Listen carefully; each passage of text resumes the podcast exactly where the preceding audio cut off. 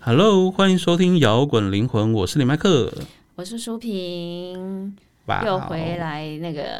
财富经要读书会了。 对啊呀、不知道最近大家过得好不好啊？嗯，为什么这么说呢？因为我们在录这一集的时候，刚好还在疫情的三级警戒当中，对，所以目前大家都还是处于隔离的状态。我们已经三级警戒三周了，哦，对，因为我们录这一集的时候是六月五号。那嗯、呃目前哈，不论你不也不是说你是确诊者，而是人之跟人之间被迫需要被隔开一段距离。对，对，小孩停课啦，然后大人们虽然要上班，但有的已经是居家上班，要不然就是分流上班了。对呀、啊所以我们已经很久没有那种聚会啊、实体的会议啊，没有活动课程啊。对，对啊，我就觉得我好像很久没有跟外界的人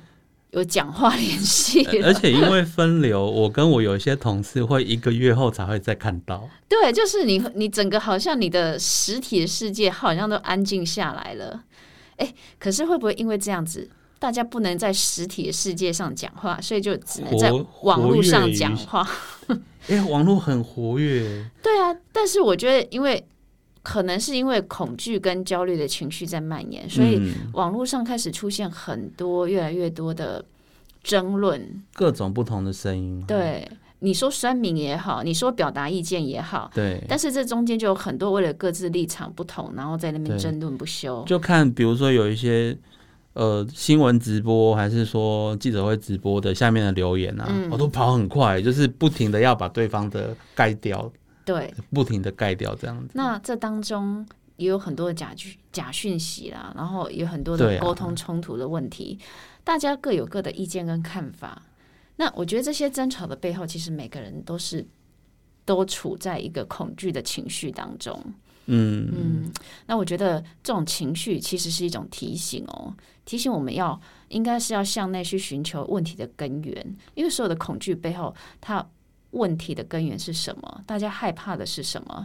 对害怕去呃看到最内在、最真实的自己。对尤其经过这两三周跟自己跟与同住的家人长期时间的近距离相处，哦，如果你这两个礼拜、两三个礼拜你有很多的情绪波动的话，那么这个 其实是在对亮灯号哦。就是你如果你本来有问题存在的话，那对以前上班你就可以把问题降低嘛，因对为只有晚上回家会遇到。那对哦，那你你有时候你晚又晚回家，又另外一个人又早睡了。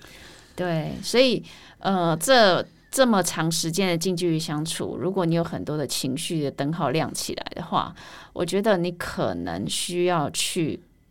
来帮看一下你内在是不是有没有未解决的问题存在。对，嗯，所以情绪本质其实没有好坏啦，不是说没有情绪就是好的，就是你怎么看待你的情绪。可是如果是常常的反复情绪波动的话，就真的这是一个提醒哦。对所以正向一点来看，疫情这件事情好像就是宇宙要来帮助我们面对个人最深层的恐惧。当你在就是面对面对环境大环境的改变的时候，你是要怎么去看待这些事对情嗯啊，呢？探讨很多，你又探探讨制度，又探讨个人，又探讨家庭。对，这其实一切一切都是在，呃，我觉得是在帮助跟调整我们的价值观界限，还有最重要一件事情就是建立新的生活方式。对呀、啊嗯，我想就是在这之后至少两三年内，大家就是都要保有一些健康的习惯，比如说可能嗯搭、搭公众运输工具的时候要戴口罩啊，嗯，对，或者说要更注意卫生。即使之后大家都打疫苗了，嗯那个习惯还是要维持。还有跟家人之间的关系啦。相处互动啦、亲子教养问题啊，对、啊，你现在就要开始去面对了。哎、我发现现在的爸爸妈妈，就我们这个年纪的的同才，那嗯有些人已经有在带小孩，或是小孩已经带到一个程度，嗯，大家都会常常在群组抱怨说，真的跟小孩相处很久，真的很想要，他不是想要打疫苗，他是想要打国家的幼苗。着小孩子天天过年，大人们度日如年， 所以没有。但是我觉得这其实是有一些东西是要处理的啦。嗯，对啊，因为过去我们的生活方式就是你被外界的节奏推着走，所以很嗯多嗯啊东西你可以选择不去看它，甚至可以不用去嗯看它。但是现在被迫要回到安静、回到自我内在的时候，有些对啊东西你就是该面对要面对，该清理要清理。好了，疫情之下的生活有很多的改变，我们之后对可以再慢慢聊。我们今天呢，还是回到我们的读书会主题好了。嗯，今天呢，我们还是想要跟大家聊聊《财富精要》这本书。《财富精要》又是又叫 MKS，它是流传百年的创富心法，主对，要是在告诉我们怎么创造自己的人生。因为人生中有很多事情我们不能改变嘛，好比现在疫情啊，但是我们唯一能够改变的就是调整自己的心念跟想法。嗯，那也是这本书中一直在提的。当你改变了你的想法，也就改变了你的世界。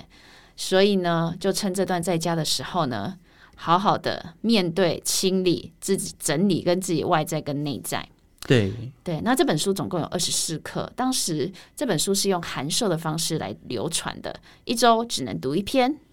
为什么呢？他要他要你花时间，他要你慢慢的去改变你的思想，去习惯这本书它整个要教导你的这件事情。对，没有为什么，就作者规定的，因为这本书是一百年前的人写的，当时对身心灵的理解哈，不像现在这么多，也没有那么深，因为在毕竟在毕竟在更早的十八世纪。呃，西方才经历了一场工业革命，所以整个西方世界是唯物主义嘛，对于灵性是嗤之以鼻的，所以没有办法像现在一次将所有的道理集结一本书就让你直接读，这样反而会让你有更多的误解。只是我们现在已经太习惯很多资讯，我想要快速的获得。嗯，但有时候你身体要学习的时候，就像运动一样嘛，嗯，你要循序渐进的锻炼。对，那这个东西看似很简单，但是要让你这整个身心灵去接受它，嗯并且可以实际的去运用，它是需要花时间累积的。对，这个是必须深入你的基因里面。那深入基因不是像那种囫囵吞枣一样，你对，看过一遍或读过一遍，它就可以进入到你的潜意识。对啊，所以呢，我们当时节目也决定依照查尔斯就是作者的设计啊，每周哦读一篇，然后跟大家分享我们的心得跟想法。好，那今天呢，就来到了第十三课了。耶、那如果对于呃前面的你没有听过的，或者是你还没有跟上的呢，欢迎听完这集节目之后呢，再会去回听前面的节目。对。那我们今天要讲的主题是什么呢？梦想想如何化为现真实？对对对，梦想如何化为真实？梦想到底是如何成真的呢？今天呢，我们就要来聊聊如何将心灵中描绘的图像化为实实体体的法则。没错，嗯其实灵性这件事情哈，总是会被贴上许多神秘或者是玄学。迷信的标签。对，或是你是不是在逃避实际的生活，所以你去追求灵 性？不过查尔斯将这些灵性的法则就提出了很多的举证说明，嗯，所以这本书可以说是一本灵性的科学。对，灵性这个词哈，相对我们现在居住的物质界是真实存在吗？还是幻觉跟迷信呢？因为自从工业革命以来，社会就是很快速的、高度的物质化，嗯，所以对灵性这件事情啊，嗯，不论是宗教、新时代观点也好，都会有一定定一定的误解。对，它所以，嗯、认为科学不能证明的，就叫做迷信。因为这这两三百年太强调科学实证了，对，那的确这个科学实证的强调也帮人类带来的呃很突飞猛进的科技上的进步，对，但是不是因为这样，你反而把呃几千年来我们的祖先就是一直都很重视的心灵的那一块，反而放下？对，那既然呢、他说只要不能证明的就叫做迷信，那说起来，科学是不是也是一种迷信？因为所谓的迷信就是不论真假，就是一概相信嘛。对，那你知道吗？其实过去有很多科学原本认可的事实，在过了几年或是几世纪之后，对这些的科学被推翻。被后面的科学推翻。对，所以你你能说科学不是一种迷信吗？我可以说，就是可以这样比喻，就是科学就是一种对于说。只要还没有证明的都是假的这件事情的迷信，觉对得我什么东西你，除非你可以用科学证明，不然我就是不相信。对这是一种反过来思考，这也是一种迷信。对。不过，如果你说目前科学证明的事情，有很可能在未来世界，反而它是被证明是错误的。对，那这个看法，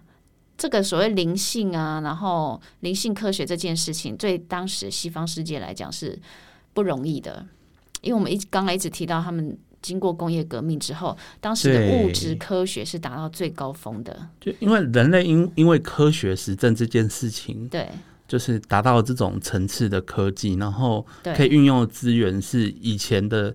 祖先无法想象的。嗯，所以就是有一种科学的傲慢也好，或是科学的骄傲也好。哎，嗯对，以星象来解释，当时那个年代刚好是冥王进入摩羯座的时代，哦，很实证，所以整个组织权威管理是整个是被建构起来的。嗯，当然也有一些挑战啊，不过在那个当下，他的那个权威感是非常重的。那对很多那种就是呃科学的这种东西啊，对，它反而就是被被看得很重。不过，我们对很多的现象会进行很多的实验跟推理，还有呃归纳跟比较啊，对，比如说热光啊、风啊、电啊，这也就是我们人类文明从那个时候能够走到现在的原因啊。对现在我们能够呃活得比较久啊，很多疾病已经被消灭了、对啊。，先透过观察电，诶，怎么会有火花？诶，原来是一种电。然后啊，那我要想要，我发现有电，那我要怎么可以运用？所以到后来，我们现在所有全世界很多东西都是仰赖电力在运作。应该是说人类利用这些光热风电的法则，拓展了我们的生存条件。对，所以你可以上天下地啊，你可以跨越物理上的一些距离限制啊，所以农业会进步啊，食物会增加啊，田产增加，大家可以活得更久更长。 然后我们。对这种科学研究方式，在书中说，这是一种破除迷信的方式。我们常常会对很多比较少见的现象去做，而所谓的例外状况、各种现象去做考察研究，而推推出一个法则来，这个叫做概括化。就是归纳法，你可以说它是一种归纳的过程。对，比如说书中有讲的火山爆发啦，它因为火山爆发这件事情而去推理出地球内部的热能活动，原来地底是有地热在运作的。对，还有闪电啦，而嗯，研究出了光跟电的能量啊，对，还有化石啊，去研究出山脉河谷的起源。哦，对，所以，其实科学是有它必须要存在的。对，的但是不是你现在必要还不性能证明的，就是假的。嗯，就你要有这个概念，在这对个前提下，科学就可以很正向的去运用。那因为我们对不知道的事情，就会对于各种不知道、不确定的事情，你会去透过很多观察、收集资料，对，然后累积到大量事实的时候，才会去做归纳跟比较，然后再去解释。对，所以你要在得到某个结论之前呢、要先善用手边你拿得到的方法跟资源，然后你要耐心跟正确观察这其中的现象嘛。对，就是你用现在的科学，你没有办法解释，那肯定是有科学还没有发现的，等着你去透过观察或是归纳去找出法则。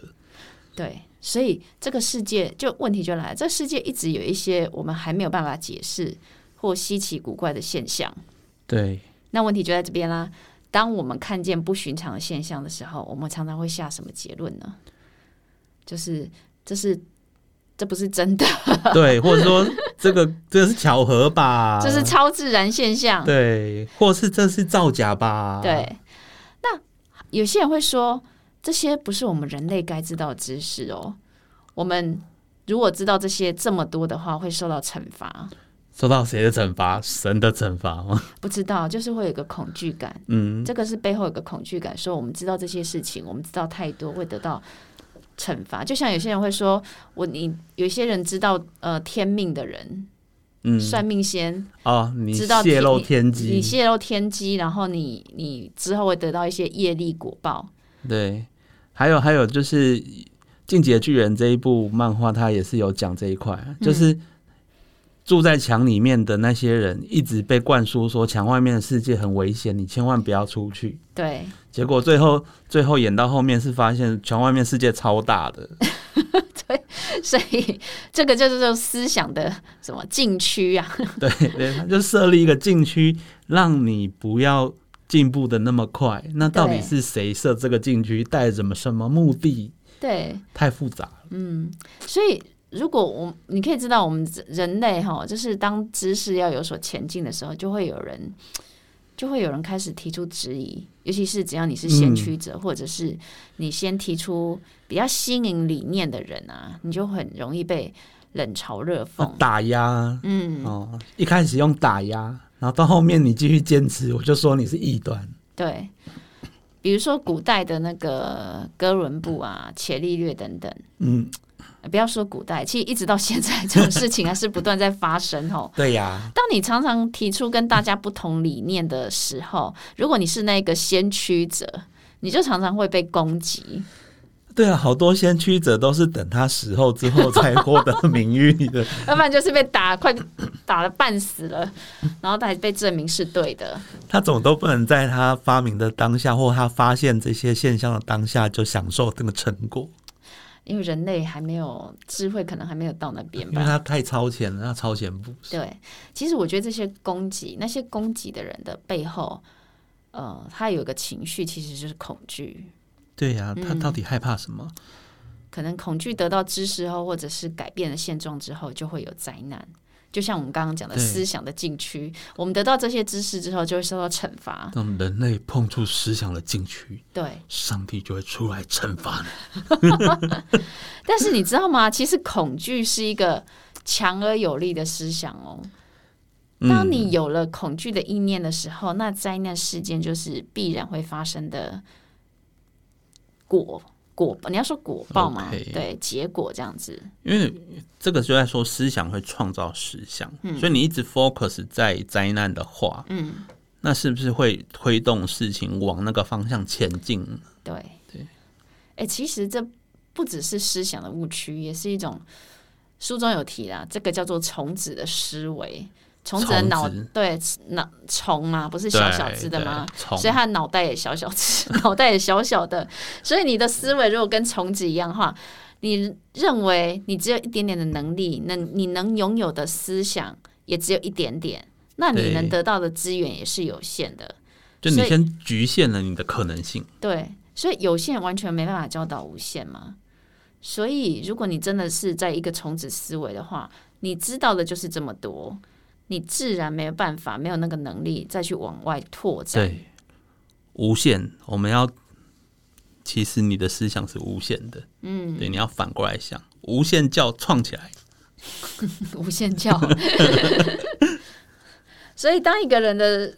知道思想是有创造力量的时候啊，嗯你对于有些现象你没办法解释的，或者是说你还不确定的，你不会去轻易的下判断。嗯，其实，这是一切的现象。其实查尔斯就说啊，一切现象发生后面都是有原因的，它背后是有法则跟原理的，只是你知不知道而已。那嗯不论你是在有意识或无意识之下，当你启动这些法则的时候，它永远就是精密、准确，而且不会偏差的运作。对，因为所以它才它才叫法则，对，对那它其实在讲的就是思想的创造力量的法则。对。他讲这么多，其实就是想讲这他个一直在东跟我们强调，就是说你怎么想就会导致外界的转变，西对所以你不要想负面的，对你要尽量想正面的，你不要一天到晚用酸的，一天到晚在质疑别人的善意，那你人生就充满苦难。嗯，哦，与其这样，你不如都保持正面感谢，然后大家一起想事情要怎么做才可以往更好的方向推动。因为这个就讲到我们刚前面也一直有在讲的因果律，对思想是因，外境是果。所谓的业力法则，在查尔斯看来，所谓的业力法则就是就是这样子发生的。在任何行动跟事件要发生之前，你是最先存在是你的思想，嗯，那思想再带来你的心态呀、跟你心态相符的各种际遇，不论是生理层面、对心理层面，或者是甚至是灵性层面然，后这个就会叫做思想的创造对，。你的心心态就会导致你怎么跟外界互动，嗯，你跟人事物连接的方式就会变化。对。所以你要付出的是各种有益的思想，你就能启动因嘛。对，所以如果你都是恐惧的、局限的思想的话，你得到的就是恐惧跟局限的对啊事件。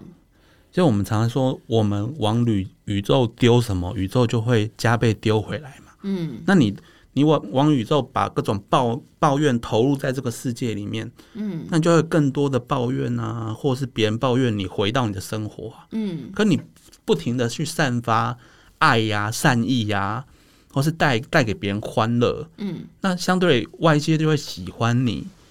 哦，大家对你有善意，你是会得到更多回报。所以就是我们要有建立自己有意义的思想，对对不对？什么叫做有意义的思想呢？对啦，就不是空想，嗯对没那么胡思乱想。就是你要有系统化、有建设性的。对，那书中有说啦，勇敢啊、健康分享，这些都是有意义的思想。因嗯，为有时候这些是你要有这些有益的思想，是必须你刻意的去观察跟引导哦。因为哦就像现在，我们当外界充满很恐惧跟焦虑的对氛围的时候啊，其实你会不知不觉，你的潜意识也会被输入这些能量。很容易受影响。对，对，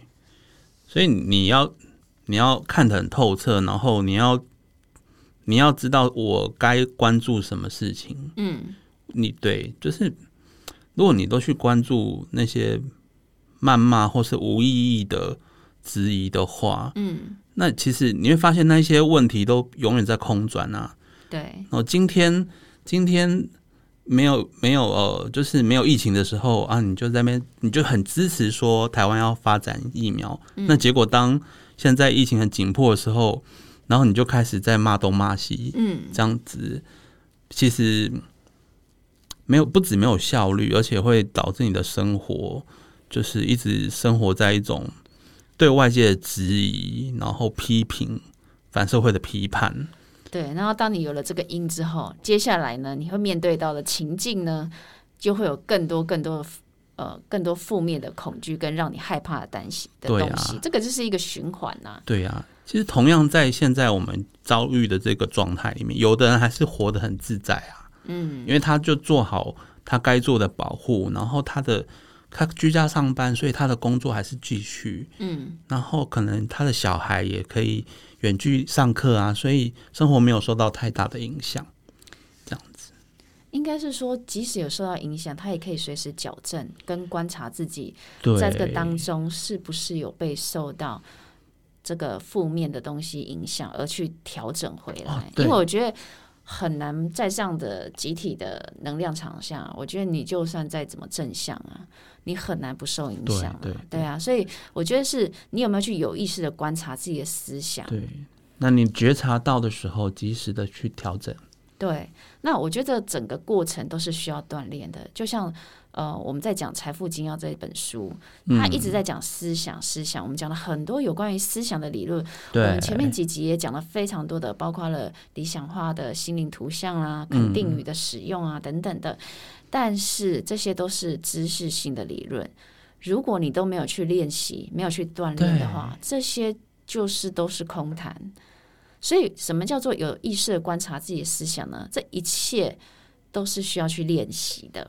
对你，你要去执行，你嗯对执行之后才会发现自己做做得到哪什么地方，或者是哪地方有做不好的部分，然后需要加强的部分。对啊，就像我们学游泳啊，如果你一直在岸边教你游泳的知识、换气的技巧，可是你都没有下水去游的话，那你一切都没有用啊，你还是永远不会游泳啊。对，因为有时候你的细胞会跟不上大脑的想法。啊嗯，所以就是只有去行动了，才会产生力量。因为一直在对讲思想、思想，但是行思想的最后最终就是你要去行动，行动之后的力量就是你要去必须讲的，我们刚我们讲的所谓的付出啦。你付出多少，然后你就会得到成正比的收获。对，所以从现在开始去觉察跟锻炼自己的思想，我们刚刚也提到了很多什么叫做有意义的思想，嗯，然后你怎么去觉察自己的思想，这个就是让梦想化为真实的，也就是说这一课主题在讲的最重要的重点。你要去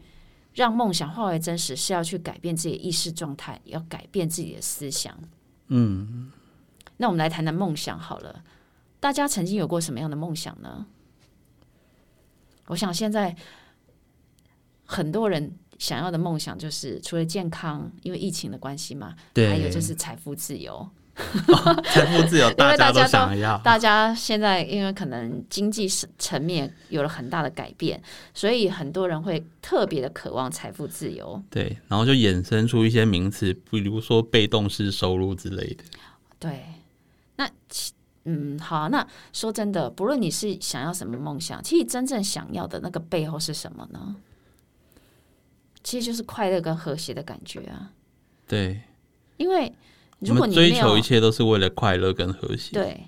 如果你没有，因为你想想嘛，如果你没有健康、没有舒适的环境、没有足够的生活的好的生活条件的话，你一定是不快乐、不和谐的嘛。然后你才会去想要去做一些改变嘛，你才想要去追求财富自由嘛。对呀、所以你追求财富自由的本质后面，其实就是想要那种快乐和谐的感觉。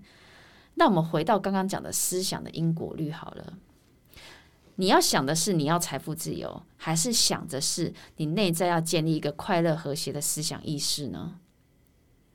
我想应该是要先建立快乐和谐的思想意识，你才能够吸引快乐和谐的外境，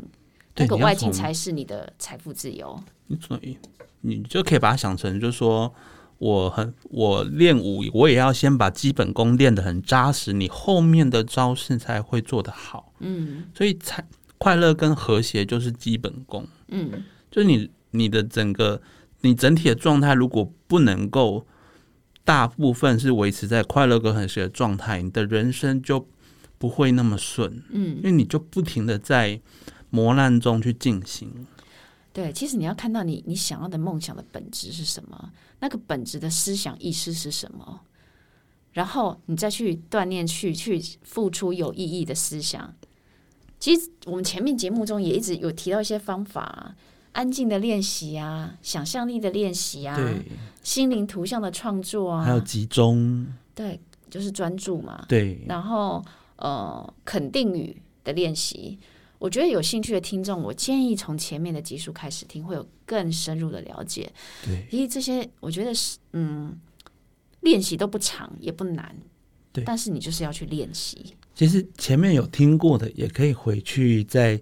再继续重听一次嗯，啊，就是让让这个思想、这个观念去被你的每一个细胞去接受，嗯，好、全全身身心灵都去去转变，转变你的思考方式。对，先付出有意义的思想，先建立你内在快乐和谐的思想意识，然后你才会吸引快乐和谐的外境。这个就是对这一课在讲的梦想如何化为真实的最重要的 point。没错，对，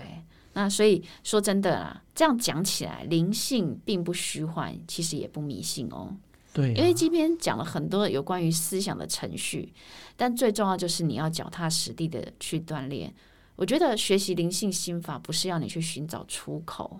而是你要去学习在日常生活中能够对自己、对他人负责，然后你要修正自己的习气，开始去承担自我的一些责任。对，因为我觉得，如果你只是为了逃避你在地球上的一些责任而躲到一个呃看起来很美好的世界去的话，就是那你的梦想跟目标永远是不会达成的。竹林闲谈这样，嗯，竹林七 贤好啦，那这个就是这一课的重点了。 ，OK，对，那今天的读书会呢，我们就即将进入尾声。嗯，这间这一章节就是在讲，在你的心灵世界盖一间房子的时候，那你它还没在物质界形成，你要如何让它在物质界显现呢？也就是说，告诉你如何让梦想化为真实。嗯没错，好，那我们的读书会就到这边喽，好，那摇滚灵魂，我们下周见喽，拜拜。拜拜。最后的最后，感谢大家收听我们的节目。如果你喜欢我们的节目，欢迎到 Apple Podcast 或 Spotify 订阅我们的节目，也别忘了给我们五星评分、留言鼓励哦。五星五星，明天又是上班日啦，让我们大家一起坚强的面对吧。我我们们下下周周见见。